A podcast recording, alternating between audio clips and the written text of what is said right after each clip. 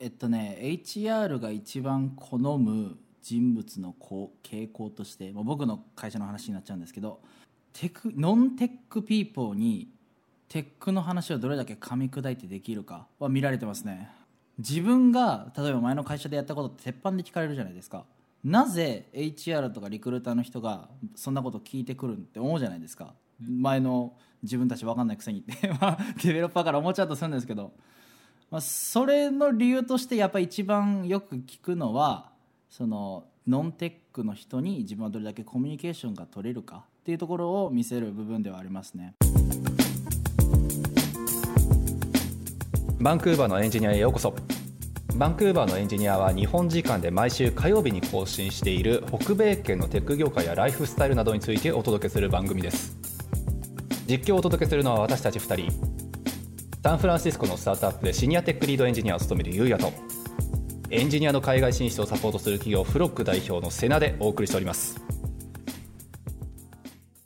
えっと、今回もゲストがいてあ。あの前にあの出てもらった方なんですけどもエピソード38で、うん。えー出てくれた K さんがまた出てくれるというこおー。おー、2回目出演ありがとうございます、とで、はないるほど、えっと、前回は未経験で、うん。えっとえっとバンクーバーで、えーうんうん。エンジニアになったという話をしましたよね。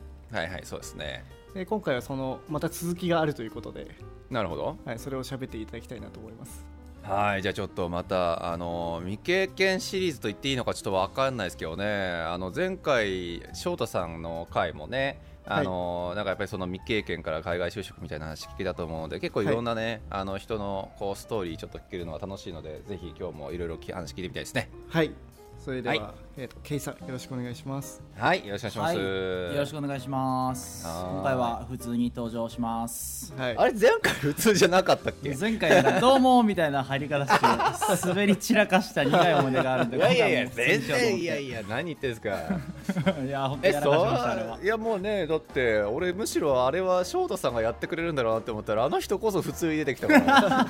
お笑い芸人俺は。ちょっと待ってみたいな。マジかいいやそう。でなんで2回目があるかというと、えこの前あのバンクーバーの日本人エンジニアであの焼肉を食べててあの牛角なんですけど、はいはい。なんねか K 君がいやあの時なんか全然喋れなかった。喋り足りない。まだ爪痕を残してないっていうことを言っていやていやいやだいぶがっすり残ってる気がするけど大丈夫爪痕までは行ったかちょっと覚えてないですけど。いやいやねもうほぼもうほぼ準レギュラーじゃないかぐらいの爪痕を残してる気がしますが。そうそうそう。すごいね。あの反響も大きくて。そうなんですよ。やっぱりね結構みんなこういうなんだろう未経験からに限った話じゃないですけどあのーやっぱりさっきもちょっと話してたんですよ。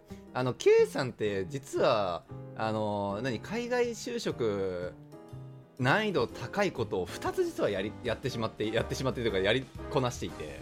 その2つってどんなことですか？一つは、まあ、やっぱり業界経験がねあの日本であんまりないっていう状態でこっち来てワーホリ1年での就職って結構やっぱ厳しい。これはもう集中の事だと思うんですけど、それがまず一つでもう一つはあのケイさんってあれですよねワーホリのタイミングで一回転職してるっていうふうに聞いたんですけど。その転職っていうのはテック業界でですか？テック業界で、してないですね。あれ？あれ？あれじゃないの？あれ？どこの話だそれは？あでも仕事変えてますよね一回バンクーバーで変えたんですよね。あそうです。それはワーホリの後の学生ビザの間です、ああ学生ビザの間か。あごめんごめん、はい。あ失礼失礼。大変失礼しました。あのコープの間か。コープのはい。1年間でか、あのーで、えっと、転職って結構やっぱ厳しいって話をしてたんですよ、うん。うん。そう。やっぱりね僕らって基本的にこのまあワーホリとかコープとかっていう風な1年っていうね期間の中で働かなくっちゃいけない就労ビザうん。永住権でつなげなくっちゃいけないけど、なかなかやっぱりその1年間っていう期間の中であのー、何？転職って正直やっぱり相当難易度が高いと、ううんん。そう一番多いだってフロックにあの相談に来るランキングで2位かな？のやつがやっぱり転職で。そう。なんかワーホリとかコープとかで、えっと、こっちきあのこっちで働き出しました。で、えっと、半年くらいでクビ実はなっちゃった。もしくはこっちで辞めることになっちゃった。残り半年しかなんだないんだけどどうしたらいい？みたいなやつがやっぱ多いんですよ、ううんん。そうそう。なるほど1位はそもそも1社目が見つかんない系のね、ワーホリで来たんだけど、みたいなやつなんですけど、まあ、それがすごくやっぱ多くて。うん。だから K さんはそこがやっぱりすごいなという話をさっきしてたんですけど、まあ、未経験でそうこっちに来てで就職は当然ながらおまけに転職までしてるっていうねそのコープの期間の中で。そう。なのでちょっとまあその辺ねいろいろちょっと紆余曲折あったんじゃないかなっていうふうには思うのでちょっといろいろはいお話聞きたいなっていうふうには思ってるんですが、しかもあれですかねあの僕知らなかったんですけどあの翔太さんの働いたところと同じところで最初は働いてたみたいな、そうです。そこが一番最初の仕事場でした。うん。あそうなんですね。なるほどね。あ翔太さんとはもうバディではいバディでやってました、うん。ね。やっててっていうことで、で、えっと、ゆくゆくというか、えっと、何ヶ月くらい一緒に働いてたんですか？1年34か月ぐらいですかね、実はちょっとしたなんかチートみたいなことしてて先生がすごいフレキシブルな人で実うんうん。はジョブオファーをクラスが終わる前にもらったんですよ。あそうなんですね、はい。なるほどね。なるほどね、で先生が、うんもうお前決まったんやったら出席つけといたから仕事行けよみたいな言ってくれて。ああ素晴らしい。なるほど。そのおかげで、まあ、若干あったんですよねその1年以上の期間が。ああなるほどなるほど。うん。でこの1年プラスアルファがすごい響いたと思いますあー。転職はなるほど、やっぱね、1年っていうボーダーラインはやっぱき響きますね。いやそうなんですよね。なるほどね。あじゃあ学校のコープが始まる3ヶ月くらい前からもう働いていて。そうです。でコープの期間もその会社で働いていて、でそのコープ終わるギリギリぐらいはい、で転職したんですかね今の。えまたすごいレアというかえそれ転職よくできましたね。そこだよね聞きたいのいやは間違いない。すごいよね。だってそれってつまりあれでしょ？あのコープがもう切れるっていうことは、えっとその転職先に対してあの自分も働けるビザはほぼほぼないけどあの就労ビザで雇ってみたいな話をしなくちゃいけなかったってことですよね多分。そうですね。はあそれはちょっとぜひ聞いてみたいんですがどうやって見つけたんですか？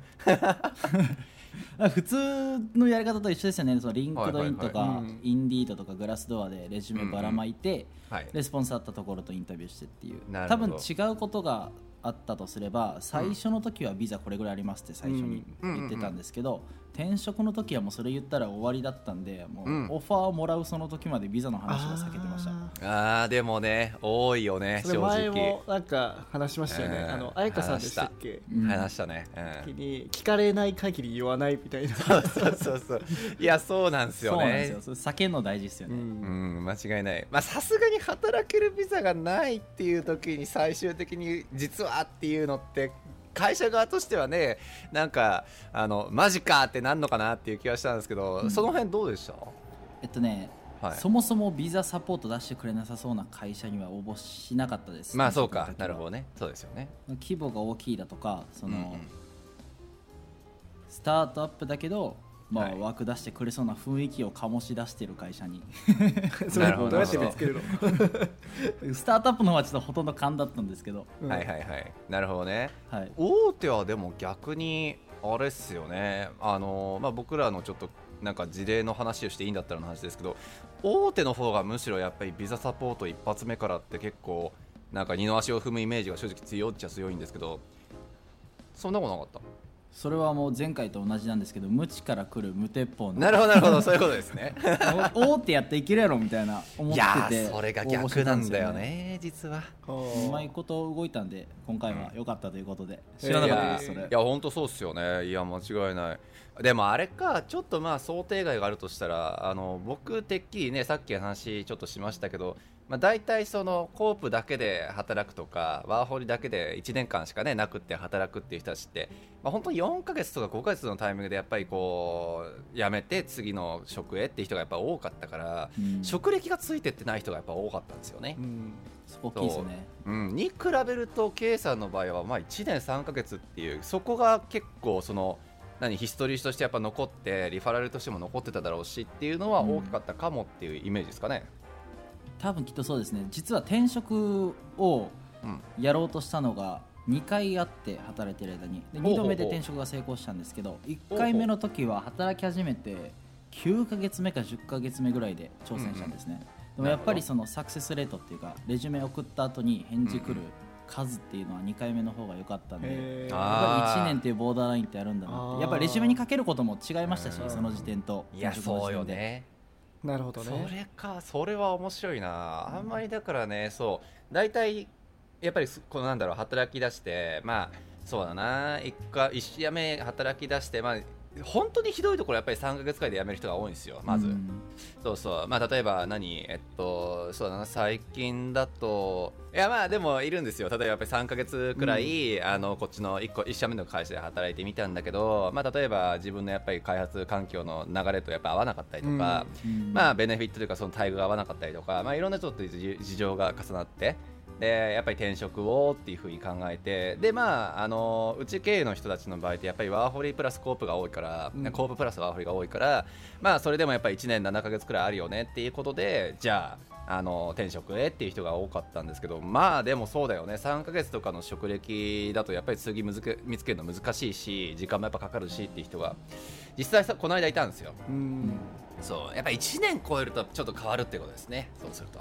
そうですね。少なくともレスポンスレートは上がると思います。チャンスの数っていうか、うん。なるほど。な、まあ、ってするとまあ単純にねこれ聞いてる人の中にはあじゃあ自分ビザあのほぼもうないけれどもあのー、1年頑張ってワーホリとかで働けば転職も結構簡単なんだみたいなね感じで聞こえる人も出てくるのかなっていう気がするんですけど実際結構難易度的にはどうでした？なんかここ大変だったとかここちょっと気をつけた方がよかったとかもうちょっとこういう風にすればよかったとかあります？難易度的には、うん。まあ、最初のジョブハンティングよりは簡単でしたね。話せる内容が多いじゃないですかやっぱり。うん。職務経験が少ないとはいえあったんでその一回面接にさえ行ってしまえばうんうん。一次面接で落ちるっていうのがなかったんですよね。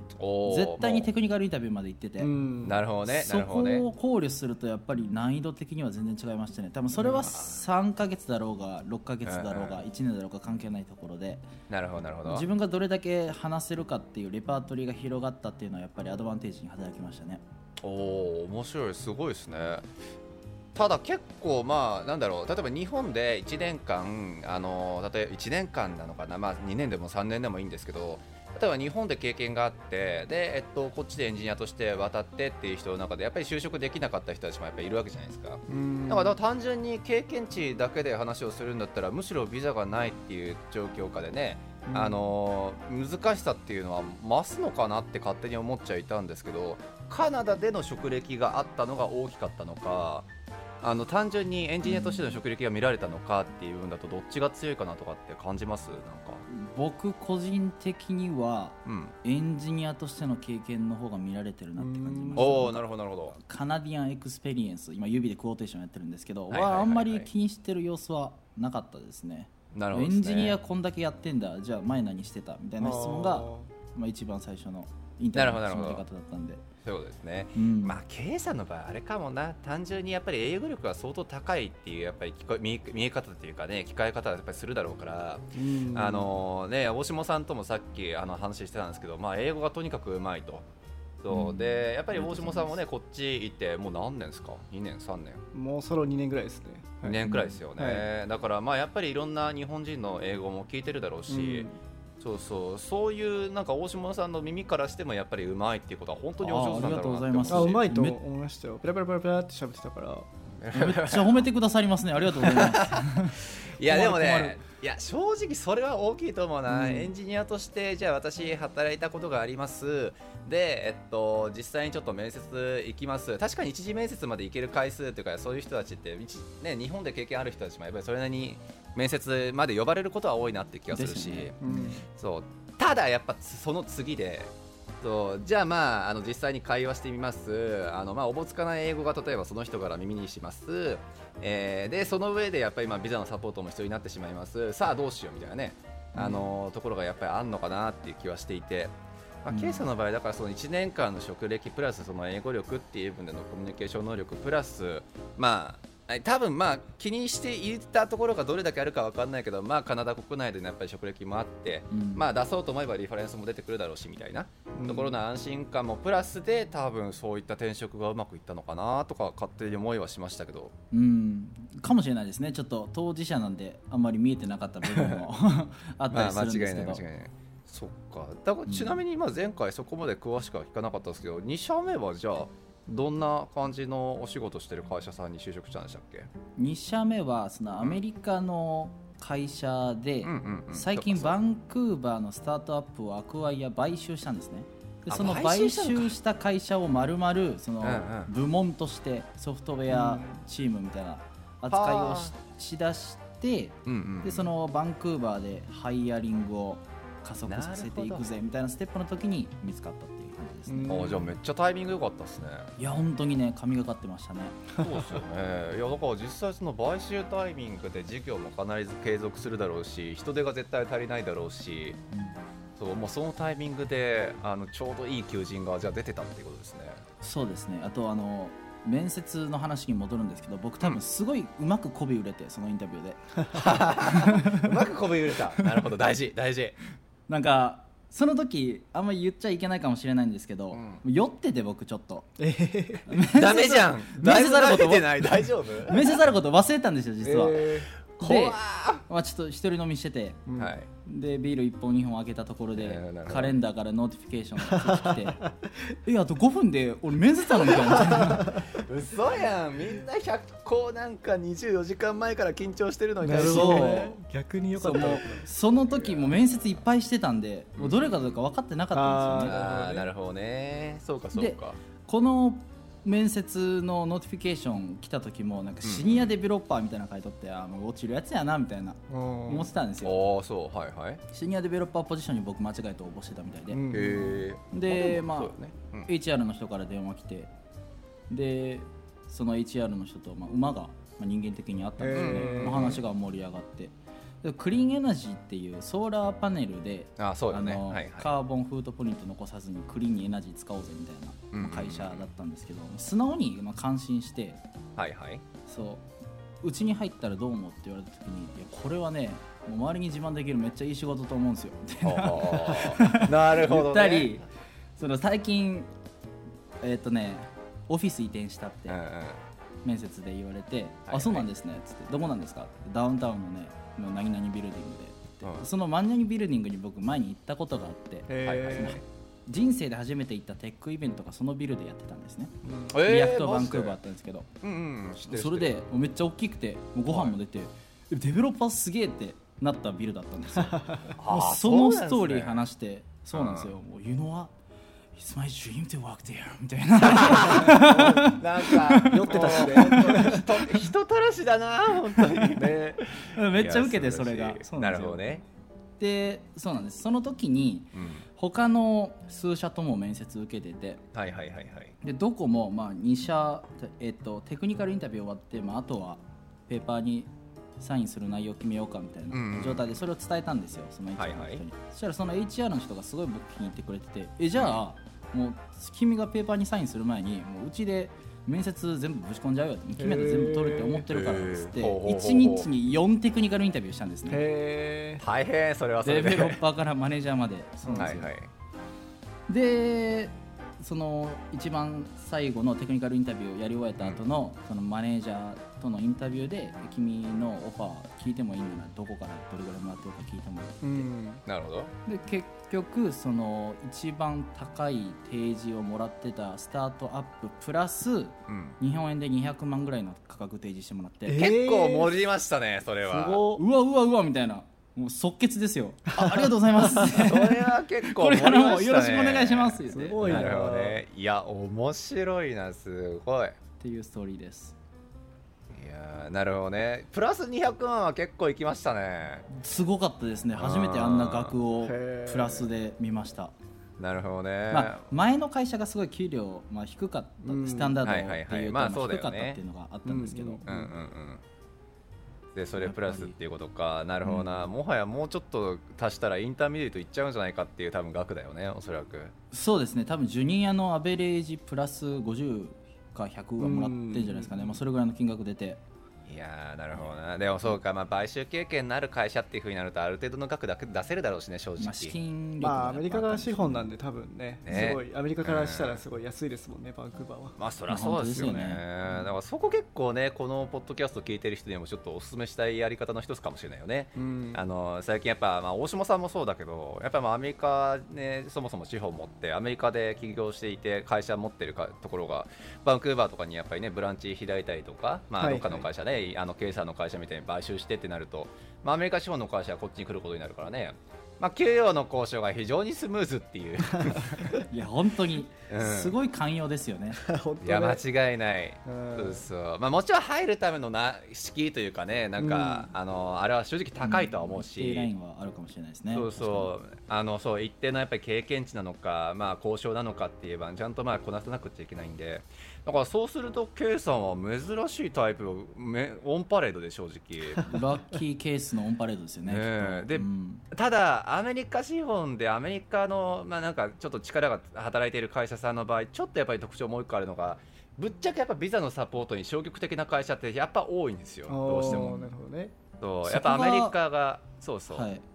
あすみません先言って。あの、うんいいとこ取りなんですけどやっぱうん。バンクーバーベースの会社だったんで、ビザ経験があったんですよね、まあそうだよね。だから純粋なあのアメリカから始まったってわけじゃないってことですよね。その会社は、なんですよね面接の時に、まあ、最終面接のサインする前に実はちょっとビザがもう数ヶ月しかないんえですーそこで言ったの？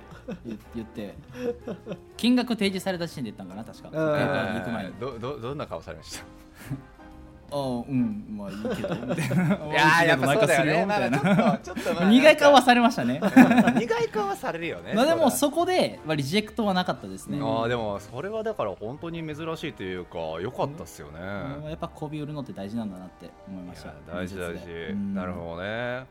そうそうだからあれかちなみにちょっとこれは聞きたいんですけどあの大、まあ、結構やっぱりバンクーバーも含めて買収話ってやっぱ多いじゃないですかうん。で、えっと、大体さ、大きい会社が、まあ、バンクーバーみたいな、例えば会社のちっちゃいところ、例えば買収したりとかすると、まあ、あの買収された、要するに CEO とかあの代表っていうのは、まあ、その買収された後も、まあ、1年とか2年とか、まあ、一緒に働くみたいな人がやっぱ多いっていうふうには聞いたんですが、そこの K さんとこの会社も、そのバンクーバーのそもそものその立ち上げた人っていうのは、今も一緒に働いていたりはするんですか、ちなみに。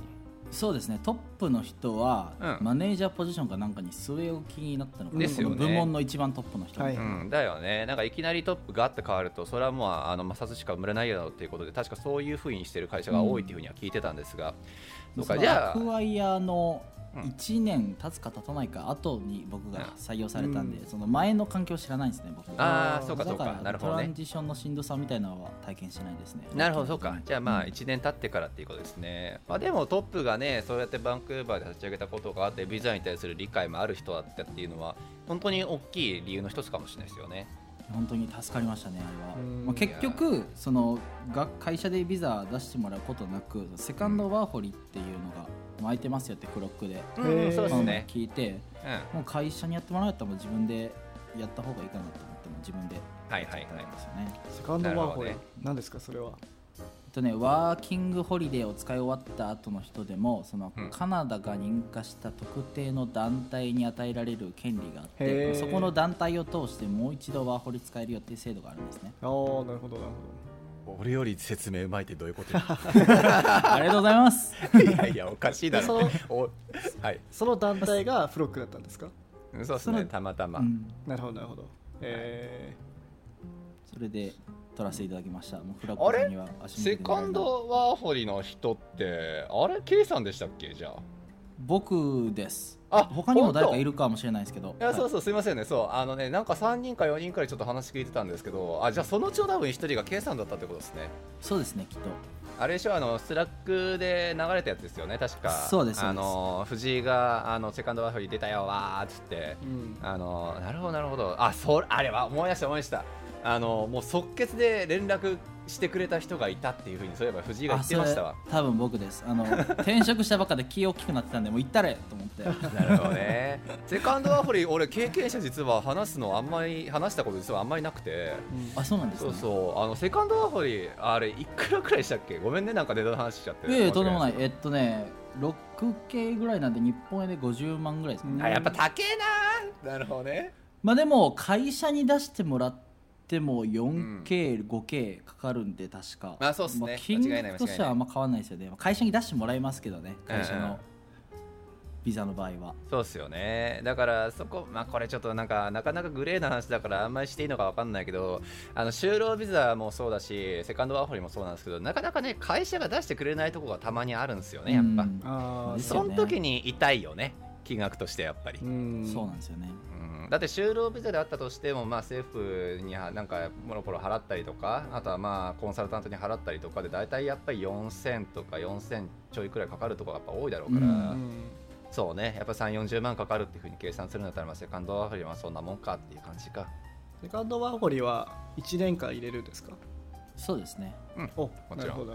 いいですね。そうそう。だから結構知られてないけどね。あのーまあワーホリ一応あれ何歳までっていい聞きました？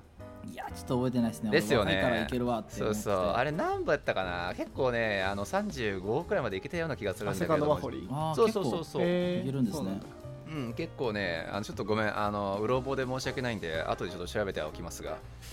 そうそうまあでもね金がかかるっていうのと特定の団体しかやっぱり取れないっていうののいろいろちょっと制約はあるのでまあラッキーだったですねじゃあ。本当に、まあ、今のビザがもうちょっとで切れるんで、まあ、そこでセカンドワーホリに切り替えて、まあ、その間に PR 取る予定うです、んなるほど。なるほどなるほど。素晴らしい。だから立ち回りがお上手だったよね。本当にそのビザの話っていうのをギリギリまでしないっていう風にするんだったら まあ K さんの経歴っていうのは要するに本当にこっちで1年以上のあのエンジニア経験を積んだ、ね、 experience のある人っていうことであの就職できるんだろうあの就職活動できるだろうし。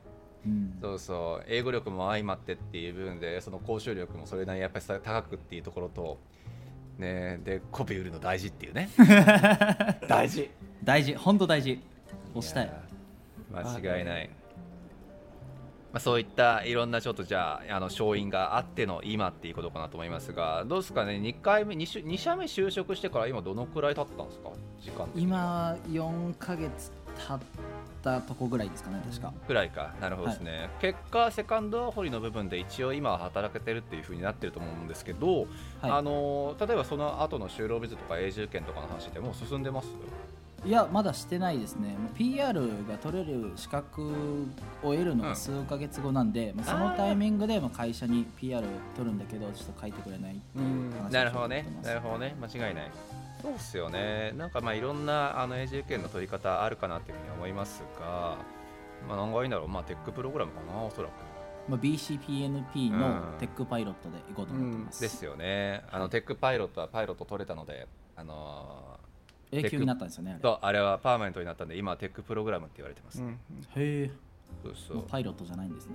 うん、まあもうあれが硬いっすよね。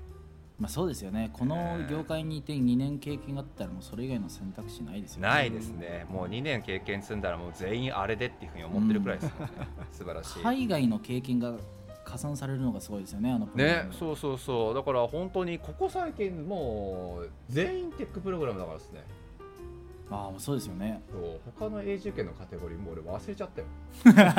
絶対ダメなんだけど。でも K 君とかあの英語はできるからエクスト、うん。 Express Entry できるんじゃないですか？ああいけるでしょうね多分、うん。まあでもポイントで言ったらやっぱ Tech Pilot の方が高いんであリスクをそうなんだ。負う必要は多分ないですよね。そうですね間違いない。まあ experience で別にやってもいいんじゃね？ experience で行ってでダメだったら別に普通の通常の流れに戻せばいいだけっていう気もするから、まあ、仮にね、あのテックパイロットの前のあのエクスプレスエントリーの枠で入ることができれば多分半年くらいで降りると思うんですよ。ああなるほど。そう全く考えてなかったですいやそれでも考えた方がいいですね多分。であのだから結構大下さんなんかもねついこの間その話したばっかりなんですけどテックプログラムにしたって PNP にしたってそうあの大体 BCPNP で行く人たちって、まあ、1年から1年半くらいかかってるんですよやっぱ。ああそうなんや。そうそうそれが experience 取ったら半年くらいで終わっちゃうから。そうそう。調べてみます。そうっすね。まあ、じゃあ BC プあのテックプログラムの方 BC PNP とかでね、あのまあ、おそらく永住権も取るだろうしっていうことで、まあ、順風満帆といそうことかなというふうに思いますが、どうする大下先生、なんかここまでだとなんかほぼ順風満帆な話だけを聞いて。だから今聞こうとしたことがあってうん、あその2回目でも落ちた会社ってあると思うんですよあ、はい。そうか。そういうのってどこが落ちたのかなっていうのが気になりました。ね。一番多かったのはテクニカルスキルですねやっぱり。まあまあまあテクニカルスキル。まあまああ。のそのコードインタビューコーディングインタビューの中でもなんか JavaScript 特定のシンタックスみたいなのがすあごい覚えゲーみたいなのが多くて一番腹立ったのが 1ラインでアレイがあるとするじゃないですか、はいはい。このアレイを1ラインでスワップしろみたいな。うんうん。ああなるほど。あ新しいバリアブルでスワップされたバリアブルを作るみたいな。こんなのもう JavaScript のなんかテスト対策とかしないと知らないじゃないですか。日常で使うことないじゃないですか、ね。1行でスワップするみたいな、まあ確かにね。そうですね。そういうのがあって持ちたりしましたね。はい。あまあ試験勉強だよねそこまでいやそそれね本当に最近思ってて。うマジでそういう覚えゲーなんていうのセンター試験みたいな、んはいはいものが多いから、まあ、日本でいう多分 SPI ですよね。多分あの就職の時にそうだね。うん、確そかに。れで落ちるのって本当悔しいから。だから僕は最近こっちでそのリートコードを使ってみんなで勉強会みたいにしてるんですけど、やってましたよね、うん、だからねそこは本当悔しいっすよねマジで、うん、いや間まあ、でも違いない逆に言えばそこまで進んでしまったらコーディングインタビューできたらいけるっていうことですからチャンスはいっぱいあったと思うんですよ、ね、なるほどなるほど。まあなるほどね。勉強不足だっただけで。うんなるほど。まあそうだよね。結局日本こっちでの経験も積んで英語力もあってでそれでプラスまあそういうねちょっとまあ試験対策までしていてっていう風になったら、まあ、ある程度結構いろんなとこ通ったんじゃないかなっていう話ですよね、うんあとあの全然ダメと思ったインタビューが意外といけてたみたいなああそれ何回かあって。どういうロジックなんですかね？ねえっとね自分の考えてることを、まあ、ブツブツ喋りながらやるっていうのがすごい大事みたいでああなるほど。うやって考えるかとかうんやっぱりえうんうんうん解けるって相手も期待してないんでヒントくれるんですよね途中で。あそうなんだ。あそういうヒントに対してその俺いや俺はこれでいきたいからって リジェクトしたりしたらやっぱり悪印象ですし、うん。確かにね。そのヒントに対してもっと深掘りの質問ができたりしたらそれはそれですごいプラスポイントに入ったりするみたいで,、そうですよね。あでもそれ聞いたことあるな。なんかやっぱりそのなんだっけ考えるロジックが知りたいだけでっていう風なことを言ってた人が前いたんですよね、うんうんうん。そうそう。だから今そう言ってたなんか多分自分が何を考えてるかっていうのを口に出すっていう工程が結局自分が考えているロジックを相手に説明することになるだろうからなんかそれが受けるところっていうのは確かにあるんだろうねいいや本当にあると思います。最近実は面接官役として面接する側になりましてでコーディングインタビューをやるようになったんですけどやっぱりその、僕たち全員の共通の認識としてはもう解くと思うなっていうことなんですよね、うん。全部解き切って終わりっていうのじゃなくて例えば簡単な問題出して解いた際にどこまで深いその考えでこのコード書いただとかタイプのコンプレキシティとかスペースコンプレキシティをまあ考えて書いてるのかだとか、このコードリファクターできるって言われた時にまあ考えたりできるのか、うん。そういうエクストラな部分を見てるんですよね意外と。まあ間違いないよな。でこれちょっとうちらは秀秀俊式って言ってるんですけどあのねなんかフロックの中でたまにちょっとこういうことする人がいるで、まあ、いいのか悪いのかさておきなことがあって例えば1社目面接行きました。で、はい。えっと、コードインタビューもしくはまあテストがありました。であるなんかあんまりこういい成績残せませんでした。もしくは解けませんでした。で後で持ち帰ってさ、あのー家でやるっていう。そう。でそれを送りつけるっていうのが実は受けたりすることがやっぱあって。僕1社目それで受かりましああた本当。いやこれね実はなんか日本人だからってかに限定しないんだろうな。あの結構ぬやんない人やっぱ多くて。そう。で面接で出されましたでそれをね実際に家帰って調べてでうん。自分はあの面接の時こういうふうにやっちゃったけど本当はこういうふうにするべきだったと自分は思ったからあのもう一回送らせてくれっていうことで。結構それってさ熱意もアピールできるし。へえ面白いそれ。そうそう。で自分が調べる能力があるっていうこともアピールできるし。なるほどね。そう。なんかその場所でねなんか解くっていうことだけが重要なわけじゃないじゃないですか仕事って。そうですね。うん。確かにいやこれ結構だから俺俺らはその秀俊式って言ってるんですけどその秀俊さんうちの秀俊さん会ったことある？あなたいやないです。ないか。あのね、はい。そうそうフロックのなんかお兄さんみたいな人がいるんですけど。そうそう。その人がね実際に実践してあのなんかいろんな人に教え出したやり方で。へえ結構聞きますよねあれ。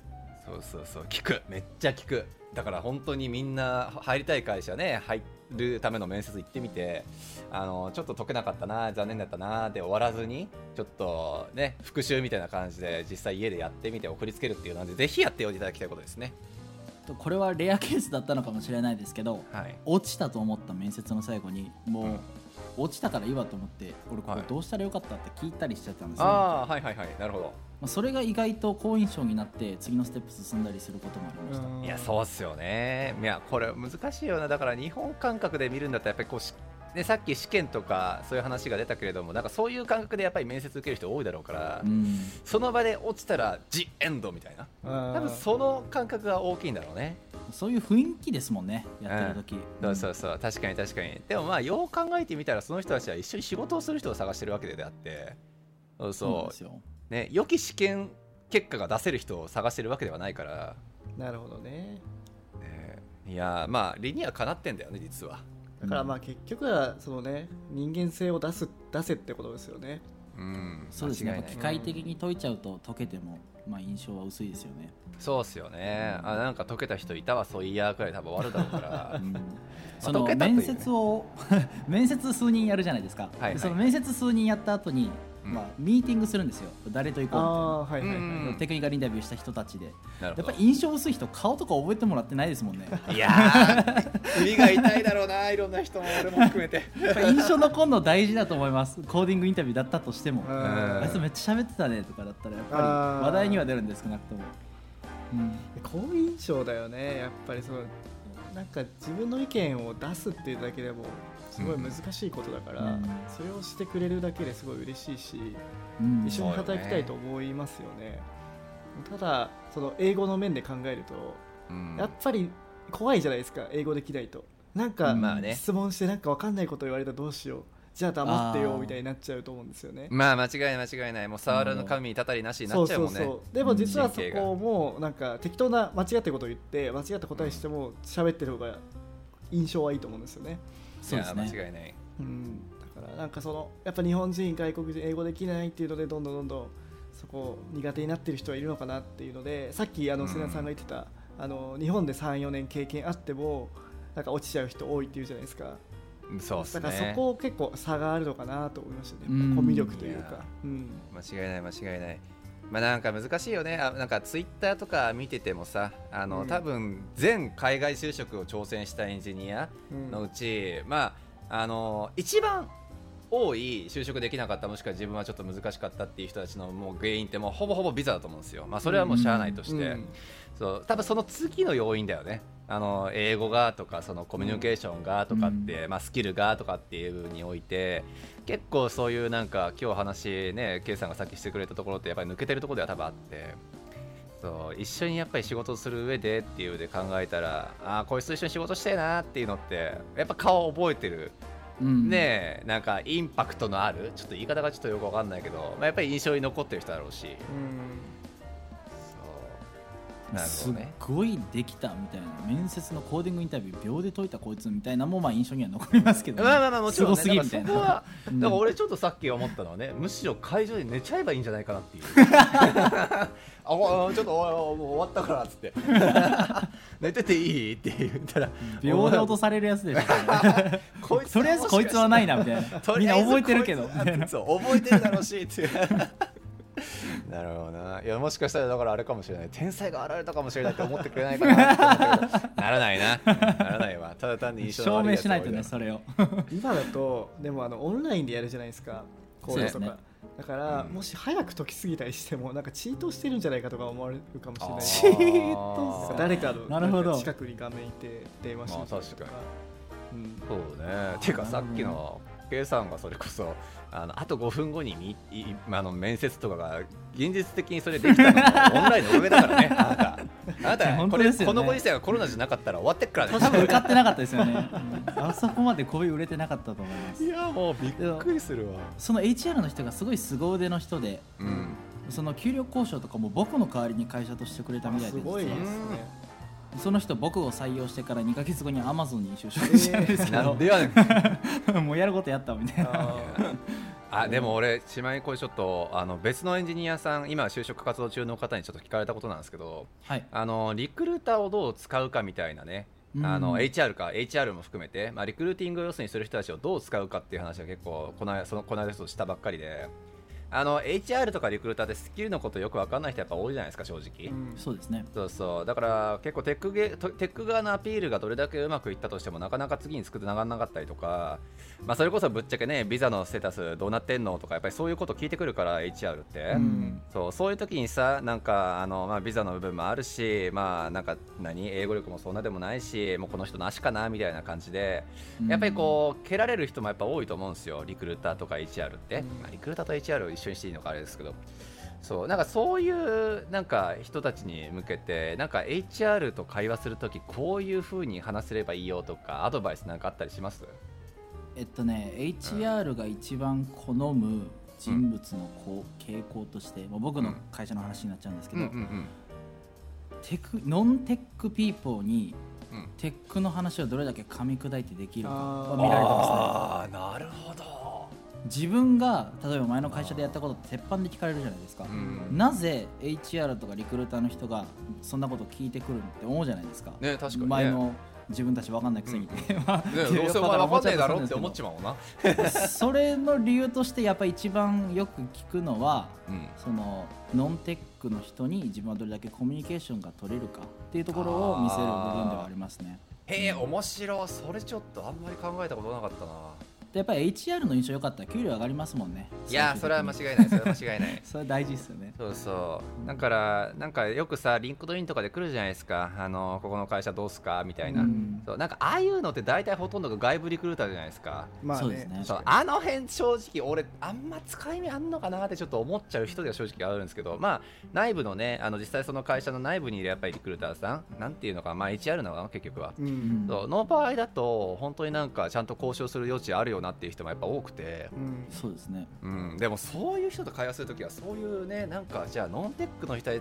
対してどう噛み砕いて説明するかを見られてると思った方がいいってことですね。そうですね。やっぱ会社によると思いますけどね。すごいソフトウェアサイドな会社だったら、まあ、それはなきにしもあらずかもしれないですけど僕の場合はハードウェアとかファームウェアとか、まあまあまあまあ。規模の大きい会社だったんでそういうところを気にしてるっていう話を聞いて、あなるほどね。そうだったんだなってなりましたね。これやっぱりあの初心なんだっけノンテック業界から来た人強い説がまたうん。あー確かにな。出てき浮上してきますね。だっうてなんかそのある程度大人になるまで他の業種にいて脳がまず発達するじゃないですか。仕事とか、んはいはいはい。で のののでこっちの業界来るじゃないですか。って時にやっぱその違いが分かるじゃないですか。そのノンテックの人の気持ちが分かるじゃないですか。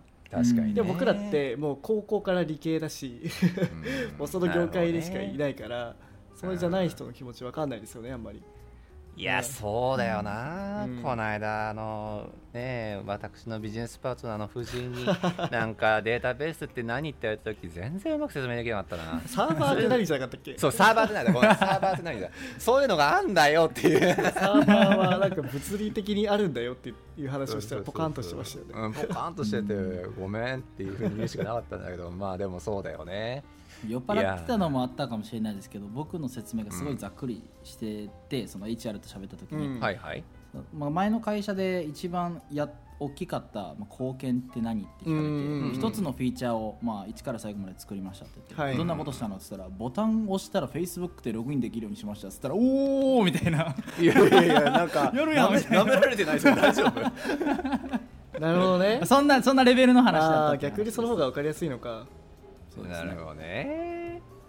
いや面白いな。だからノンテックに対しての会話力テストみたいなやつやってみようかな。それなんか面白そうですね。そのうん。ノンテックに対しての力を養う テストみたいな感じですか？そうね。いやいやでも実際そうじゃない？だからなんか、実際ね今のこうなんかじゃあ Facebook ログインの話やったりとかもそうだけども実際じゃあ何をまあでもそうだな。それが一体どれだけこう意味のあることなのかとかっていうのをどれだけ噛み砕いて説明するかとか、うん。それがどのくらい時間のかかる話あの作業なのかっていうのをどう噛み砕いて話するのかってぶっちゃけだってねなんか面接じゃなくても必要になるケースありそうじゃないですか。う、うんんうん、なんかちょっとそういうテストやってみても面白いのかなって一瞬思いはしましたけど フロントエンドデベロッパーだったから説明しやすかったのかもしれないですね。サーバーサイドで何起こってるか説明しろって言われてもやっぱ難しいじゃないですか限度がいやまあそうよね、この間だからドメインの話した時も住所の話になったもんな最終的にやっぱり。うん。住所ですか。土地があるでしょ？で その土地に表札があるよね。その表札を載せていいっていうことはその誰かに対して、えっと、その表札を載せていいという許可を得たっていうことだよね。それがドメインなんだみたいなそうそう。まあまあ。でもあれ伝わったのかよくわかんないけどね。すごい噛み砕いてそうそう。ね、なのでまあまあそうですね。なのでちょっとそこら辺はでもすごい勉強になったっすわ。HR に対しての会話の仕方。まあそうです。噛み砕けっていうのとやっぱり人間性見られてるからまあフレンドリーにしようねっていうとうんうん。ころですよね、なるほどね。HR に話す力イコールステークホルダーだったりマネージャーとの関わり方にやっぱ直結するところもあるんで、間違いないやっぱりソフトスキルっていう部分をやっぱり見る人たちなんで彼らも、うん。なるほどね。そこは見られてるそうだよね。自覚はあった方がいいですね。ね、結局入り口がソフトスキルであることやっぱ多いですもんね。そういう意味でそうですね。言ったらあとやっぱりエンジニアってただのエンジニアじゃないじゃないですか特にうん。北米だと、まあ、ね。日本かどうかわかんないんですけど、うんうんうん。やっぱりその一つ一つのエンジニア一人一人のエンジニアに responsibility があってそうね。進捗がどうこうとか、まあ、ストーリーポイントどれぐらいかかるだとかそのドキュメンテーション書いた時にここに気をつけてねっていうのをコミュニケーション取れる人じゃないとやっぱりデベロッパーとしてやっていけないと思うんで、うん北米では。そういうところはやっぱり必要なスキルなんですよね結局そうですね間違いない。結局だからコミュ力プラススキルが合わさってるとこのまあ北米圏での年収のねこの高さっていうのが実現されてるのもあるだろうし、いやー素晴らしい。あともう一つ聞きたいことあって K 君って高卒じゃないですか、まあ、言っちゃ悪いけどバリバリの考察ですね。でなんかそれまでの教育でなんか思考の仕方がやっぱ面白いというかユニークだし、まあ、ちゃんとしてるなと思ってて、まあ、僕は言うのもあれですけどだからその教育小さい頃のなんかバックグラウンドとかってなんかいい教育を受けてたとかなんか親からの教えがこうだったとか周りにそういう人がいたとかなんか何何の影響を受けてそうなったんですか？何の影響を受けてこうなったんでしょうね。あの 家がもうすごいほったらかしの家でああほなるほどなるほど。教育というものはもう親から受けてなくて基本じゃあ全部公立ですか？小学校もそうですね。小中高全部公立でまあ家もそんなにお金ある感じじゃなかったんで、うんうん。まあ、そんなにその人前に出るみたいなのも、まあ、習い事がいっぱいしてたとかでもなくうん友達と喋ったりだとか、まあ、そのバイトいっぱいしたとかそういうところで人付き合いを学んだ感じですかね、へーいきなり話のスケールがちっちゃくなりますね。そうなんかね そのえーなるほどね。なんかね、なんかそのものの考え方が多分いいベクベクトルがすごい正しいなって毎回多分選んでるところが。多分で自分で考えてるし。なるほど。なんでそうななんか違う人もいるじゃないですか。本当に毎回間違った方向行く人いるじゃないですか。まあわかるわかる、うんちょっとね。だからそれなんでなんだろうなと思って、うん、えーなるほどね。いやなんかそこ再現性あれば面白いなって思ったんですよね。あ再現性とはどういう？ーこれだからプログラマーは。いやなんか。だかケイ君みたいにこう器用に上手にできる人もいれば、うんまあできない人もいるじゃないですか、そうですね。でそれになんか何かの影響があったりとか思想があったりとかしたら、またその思想を身につければそれケイ君みたいになりまあーなるほど。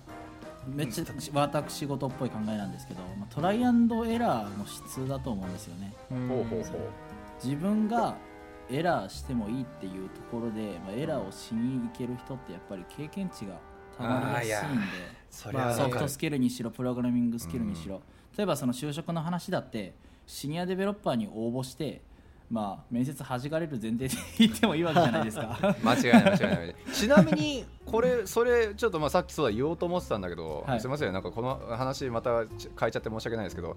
そうあのねジュニアなんだけどシニアに応募するっていうのは結構フロックの中で普通にやってることですね。へそうそう。結構いいですよね、うん。意外とシニアじゃなくてよかったみたいな。そうそう単純に絶対数ジュニアが圧倒的に少ないじゃないですかぶっちゃけ。間違いないですね。そう。だからまあぶあとプラスシニアをやっぱり雇うだけの余裕余裕というかねパワーがあるっていうことはまあそれにつられてジュニアをやっぱりまあ採用する可能性ももちろんある会社だし。そうそう。なのでまあまああのシニアで応募枠出してるところにジュニアが出しちゃいけないっていうルールがあるわけでもないし、そうですよねそうそうそこはあの全然あのバンバン出せっていうのはちょっとこのポッドキャストをね聞いてる人たちの中でもあのジュニアの枠がなくてあーっていうふうに思ってる人がねもしかしたらいるかもしれないから。うん恐れずにゴーゴーですそう恐れずに GO です。それこそねあのそれこそこれあれだなポッドキャスト出てくれないかなあの別の iOS デベロッパーの方がついこの間あの CIC 通ってて、えっと、パートタイムで仕事決まったんですよ、うん。へえそうそれは通い出して3か月くらいの時点でもう決まってそうそう。えー、マジっすか？やばいっすね。すごいですね。って話をしてたんですけど、まあ、ただあの、ね、こっちに来るエンジニアさん全員に伝えてはいますがパートタイムでエンジニアって結構やっぱ難しいじゃないですか。むちゃくちゃ難しいですね。うん、そもそも枠ないし募集ないし、まあ、あのパートタイムで雇う仕事じゃないし、うん。そう。なのでまあ下手すりゃフルタイムで働くより難しいかもよって話はするんですけどそう。その人はやっぱりでもあれだったね。あのフルタイムのジョブに対してあの応募してたねそう自分はそう、パートタイムの時間しか働けないんだけどって後からまあ出すパターンでう、ん。ク クレバーですね。そう。でもスキルはあるし、うん。こういう能力はあるからあの絶対に意味はあるよみたいな、ううん。んそうそういう交渉ができる方でしたね。なるほどね。なるほどね。賢いですね。賢い。だからシニアのさっきの話にもやっぱり通ずるところあるだろうけどシニアだからで応募しないみたいなそういう話じゃなくて、そう。やっぱ交渉が全ての国なんで英語圏って。確かに。間違いないですねはい。でもやっぱトライアンドエラーが大事ですよね、はい。そういうことですね。素晴らしい。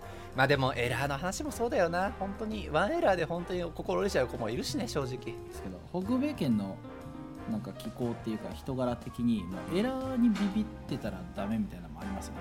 あ間違いない、ミスれよみうん。あとエラーに寛容ってない？多分。たいなエラーに寛容ありますね。うんなんか大学の授業とか見てても思いますもん。なんかあのこのそうあの質問日本でもしもやったら教授ぶち切れんじゃないかなみたいな。そういうなんか初歩的な質問とかを一応ちゃんと笑顔で返してくれるじゃないですか、うん。うん、笑顔でかは分かんないけど、まあ、ちゃんとやっぱり返答してくれるから。そういうなんか流れというか風潮みたいなのって正直あるよなっていう気がしますよね。日本ってもう本当に僕が一番よくないのはそのセンター試験だと思うんですよね。答えがあるものを選ぶっていうことに関してすごい徹底的に小さい頃からやるじゃないですか。うん。答えは一つしかなくて。確かにでそれは大人になっても続いて仕事でもなんかちゃんとした正解を出さないといけないみたいなことがありますよね。ほでもこっちって多分エッセイの文化だからもしかしたらそのうん。プロセスとか考え方の方が重要視されてるかもしれないですよね。その答えよりも、間違い確かにその文化の違いみたいなところは感じますね、そのうんセンター試験受けたことないんですけど。そう俺もないんだけど高卒2人に対してセンター試験を出すっていう。まあでもああるじゃないですかね。みたいな答えテストって答えがあって、まあ、あれ、まあ、お受験文化なんでね日本とか、うん。まあ韓国とかもそうですけど、うん。そうですねいやでもまあそうですよね。なんかセンター試験だけの話はもちろんないんだろうけどそう答えのあるって今大下さんの言った話は結構クリティカルというかね的確かもしれないですよね。なんか難しいよな。こっちでは本当になんか土地狂ったこと言っても全然受け入れてくれるし土地狂ってはまあさ土地狂いする度合いはあるよ多分。はい。そう。ただまあ自分が考えたプロセスのことをさっきのねそれこそケイさんの話じゃないけど、うん。ちゃんと口に出すとあこういう考えでそういうところに行き着いたのね。でもそこは多分こういう風な考え方が自分たちの場合は合ってると思うから、まああの一緒にちょっと修正していこうよみたいなそういうなんかイメージがつくからなんか間違ってもいいやみたいなみんながみんなエラーした経験を持ってるからエラーした人に対する対処みたいなのもうまいですよね、あーわかる。それはでもバンクーバーだからなとこ正直あるかもなってちょっと思うけどなそれは。あそうなんですか？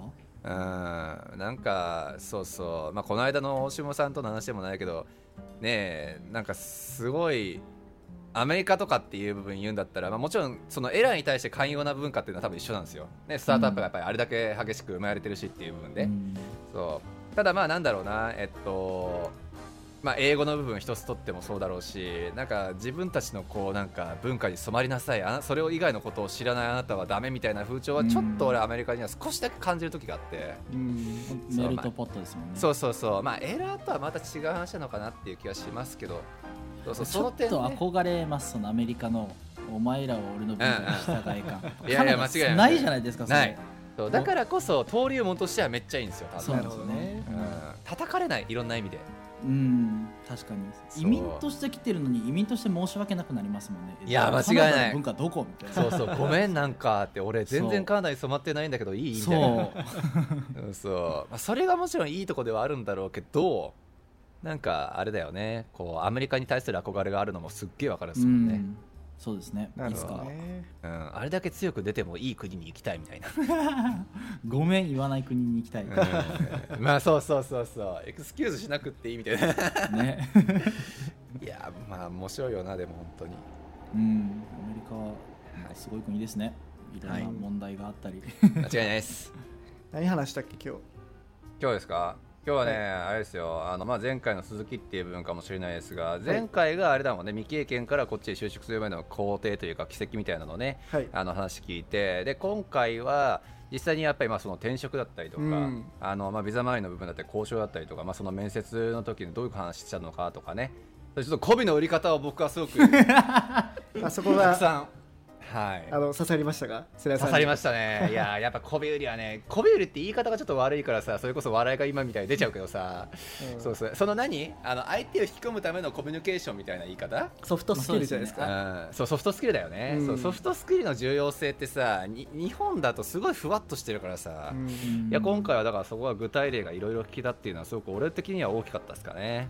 そうだよね。あの前出てもらったあの彩香さんっていう方も、うんうんうん。確かなんかひ絶対に人笑い入れるみたいなのをやってるとか言ってて。漫才師かなって、すごいよね。そういうテクニックみたいなのあるんですねうん、関西人は強いという か未経験関西人は確かに今んとこね今んとこ関西人強いですね。本当それ。まあ一個注意点があるとすればやっぱりこれをやっぱり聞いてねなんかビザなしで渡航も全然 OK だろうっていう人が増えないかなっていう心配だけは正直あるけどね。うん。ああなるほど、そうね、そう。いやビザなしとか本当に10人いたとしたら9人し失敗はし失敗の言い方はちょっとねあの定義が分かんないけどまあちょっと苦い顔してやっぱ書いてる人がすごく多いのは間違いないと思うので、そうだね。ねたまたまあの成功してる方を呼んであのインタビューしてるだけだから。そうそうです。うん、だから K さんもちょっとねあの周りにも多分いたと思うんですよ。ビザちゃんとあってもあのもしくは経験あっても、うん。ね、やっぱり落ちた人とかもたくさんいると思うので、うん。まあ、なんだろう。ねあの K さんみたいなこうなんか当たって砕ける方式が絶対ダメとはもちろん言わないけども計画練ってもいいと思うよっていうところだけは、はい、ぜひちょっと伝えさせていただければねい。いかなというふうに思いますね。本当にお願いします。はい間違いないです。はいなんか最後に K さんから言いたいことありますか？何かありますか？え僕ですか、はい。キラキラバスですね。全くあどうでした？2ったです。回目出出演しねて、そうっすよね。なんか爪爪痕というかなっていうんだろう前だって本人が。爪痕は前回より残せたなと思いますね。結構喋れたかなと思いますお今回は。いや大丈夫ですか？この後悔悔しくならないですか？前みたいに。どういうこと、まだなんか1日2日したらあれ喋れたなとそうそうそう 前めっちゃ言ってたもんね。え何とでも何と競ってんですか自分とです自分とあれじゃないの？翔太えでも翔太さんの回まだ出してないか。翔太さんの回を聞いて同じ大阪人としてそれはこれは負けてられんってなったのかなって勝手に思ってたんですけど。そういうわけじゃないんだよね。翔太さんめっちゃおとなしかったからね。楽しかったよね 翔太さん。この前なんか 2, 人人でもうめっちゃ喋りにくくな喋りにくくなかったみたいな話してて。めっちゃ猫かぶってたよなみたいな。いやーやっぱね難しい。何回か雰出ないと。囲気飲まれてたんだと思います、ね。そうですそうです、うん。慣れないと。確かに。そうだよね。まあこればっかりは慣れじゃないかなって俺は思うしね、そうですね。ちょっとあのプレッシャーを与えてたら申し訳ないですけど僕らが。はい、間違いない間違いない。これをに出るためにはみたいな。じゃあ、はい。そうですね。じゃあそんな感じで。またね、うん。なんかいろいろネタがあると思うんで React Native の話とかその辺も聞きたいと思うのでまたよろしくお願いします。はい。おお願いします。願いします。はいありがとうございます。ありがとうごはいありがとうございます、ます